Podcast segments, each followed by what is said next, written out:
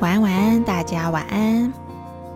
你正在收听的是《沟通的勇气》，我是勇气聆听人如凡。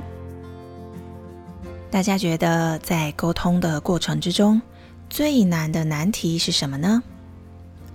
我在整理勇粉们的投稿来信的时候啊，发现无论我们面对的是职场的关系，或是生活中的朋友关系，尤其是伴侣关系和亲子关系。大家普遍共同的困扰和叹息就是：唉，对方好难沟通哦，我怎么样都改变不了他的想法，该怎么办呢？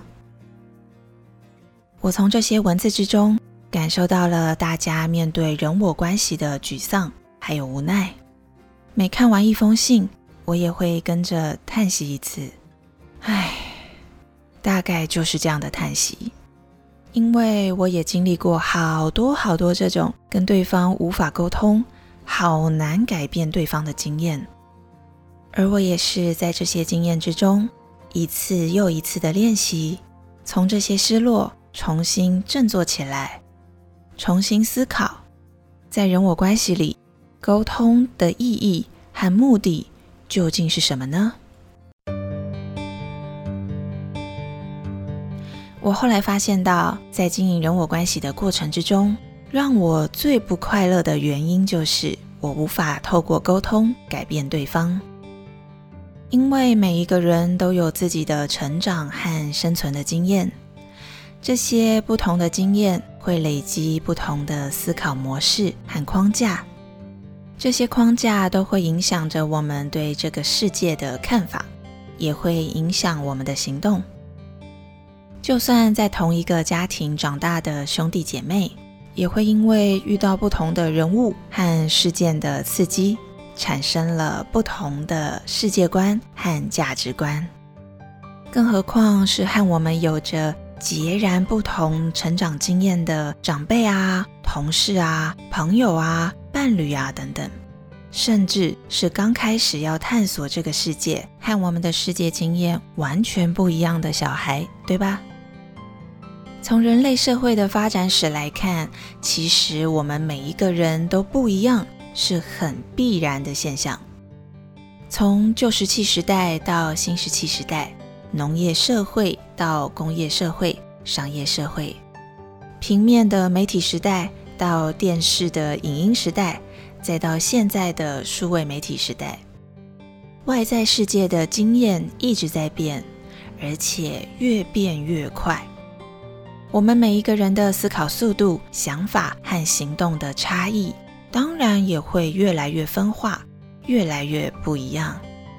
所以啊，既然每个人都不一样，如果我把改变对方当成沟通的目的，那沟通就会变成一个好难的事情，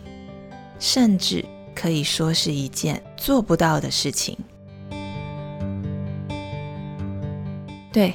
大家没听错，身为一个沟通的讲师，我说的就是透过沟通改变对方是一件做不到的事情。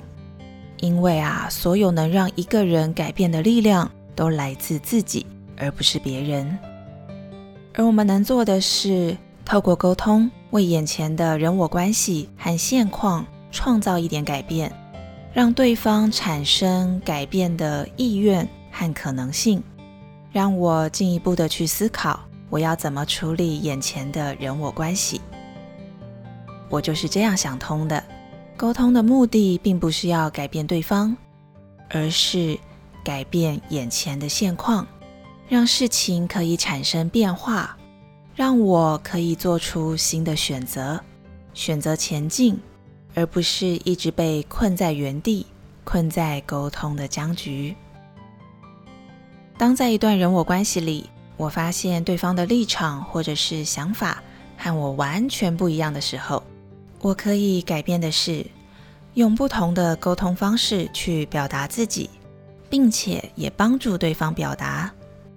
我可以换一种说话的语气，也可以换一个沟通的媒介。比如说，比如说面对面讲话真的会有情绪，那我就拿出纸和笔。用手写的方式表达想法，同时也帮助自己整理思绪。当我选择改变沟通的方式方法之后，沟通的僵局，比如说冷战或者是激烈争吵的模式，就会有改变的可能性。而在这个过程之中，我要做的观察是，看看对方有没有跟着改变的意愿。如果有，那我们就继续沟通互动，讨论双方可以用什么新的方式来经营关系。而如果对方没有改变的意愿，那我可以选择改变我对眼前这段关系的想法，也可以选择改变经营这段关系的方式。也就是说，透过不同的沟通方式和对方互动，在这个过程之中，我可以更了解对方的想法，也更了解我自己的期待和需求。搜集这些重要的资讯之后，我拥有的是。选择权，选择我要如何改变眼前的现况，改变这段人我关系。在职场或商务的关系里，透过沟通互动，我会去选择进一步合作，或者是退一步观望。在朋友关系里，透过沟通互动，我会选择要花多少时间和对方一起吃喝玩乐。或者是深度交往，在亲密关系里，透过沟通互动，我会选择要如何继续经营关系，或者是不经营。学习沟通可以帮助我去选择如何经营人我关系，也帮助我去选择合适的人我关系，可能关系可以更亲近。也可能关系会疏离或是终止，而我要练习的是是接受，接受在生命里人我关系会随着我的选择而产生变化的这件事情。因为啊，我也不断的在改变，在一个名叫自我成长的旅程之中，我不断的在改变，变成了更喜欢的自己。这就是我在面临沟通无法改变对方的沮丧和失落时，找到的一个转念的出口。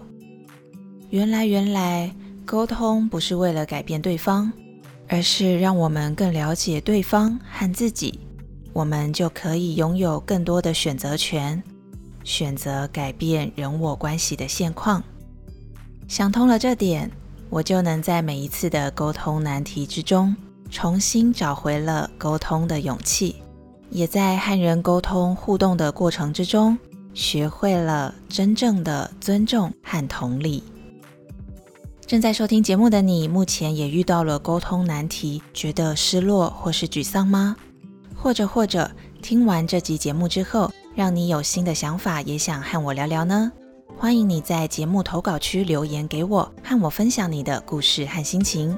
而如果你也喜欢今天的节目内容，也欢迎在赞助连结里小额支持我喝一杯咖啡，让我知道你对节目的支持哦。我是勇气聆听人如凡，让我们在空中陪伴彼此，累积勇气和信心，成为更喜欢的自己。祝福大家迎接新的一周，拥有好心情。我们下期节目见喽，拜拜。